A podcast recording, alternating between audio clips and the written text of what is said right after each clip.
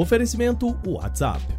Dica importante para evitar cair em golpes: confirme sempre a identidade de quem está te pedindo informações ou dinheiro pelo WhatsApp antes de transferir. Todo mundo pode cair em golpes, mas todo mundo pode evitar. Olá, hoje é terça-feira e o Canaltech News fala sobre os novos modelos da linha Moto G aqui no Brasil, carro elétrico da Citroën que não precisa de CNH, mudanças no YouTube e muito mais. Eu sou o Wagner Waka, vem comigo para as notícias do dia.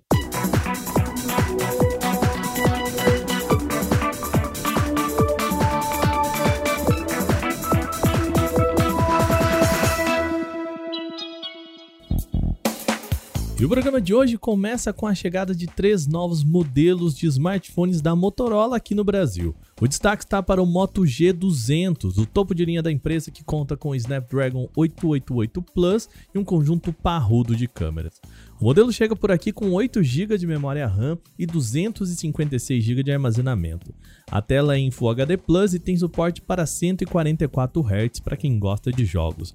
Para fotos, o aparelho aparece com um sensor principal de 108 megapixels na parte de trás. Além dele, também aparecem por aqui o Moto G71 e o Moto G31. Vamos por partes. O 71 é um intermediário premium contando com o recém-anunciado Snapdragon 695.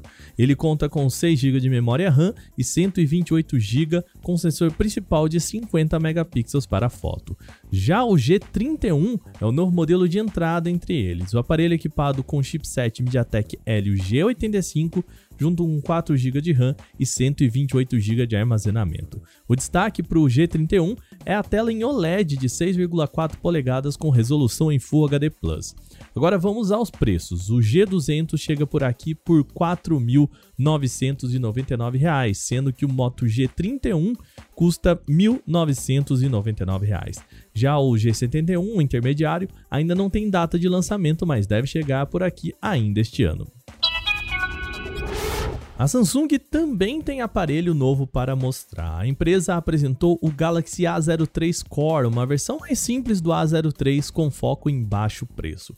O modelo conta com Android 11 Go, aquela versão para modelos de entrada, e também tem uma câmera traseira de 8 megapixels, com uma frontal de 5 megapixels acompanhado de 2 GB de RAM e 32 GB de espaço para armazenamento interno.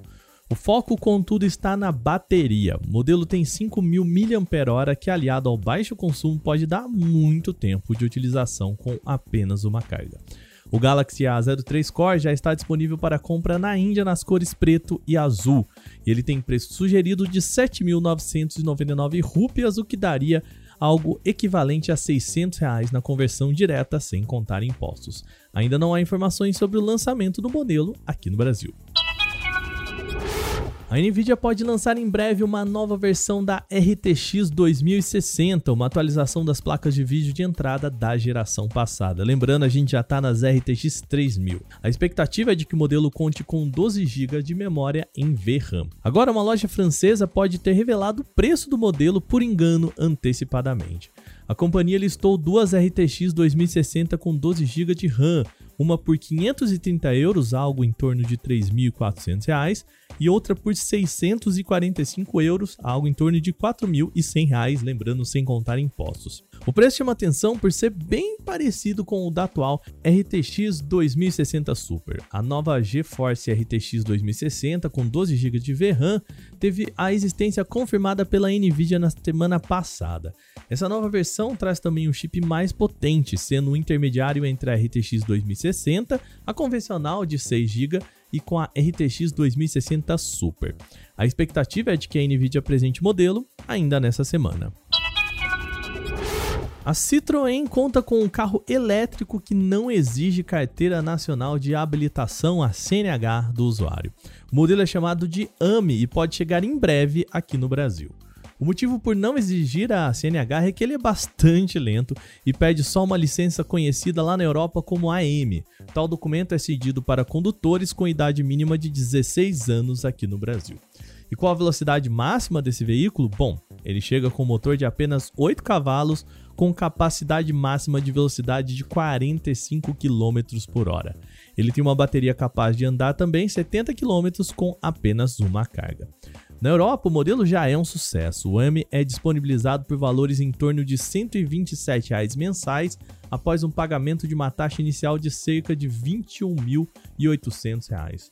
Caso seja enquadrado como um carro no país, ou seja, lá na Europa ele é até conhecido mais como um quadriciclo, ele teria obrigatoriamente que ser equipado com airbag duplo, que aumentaria o custo e possivelmente inviabilizaria o lançamento aqui no Brasil.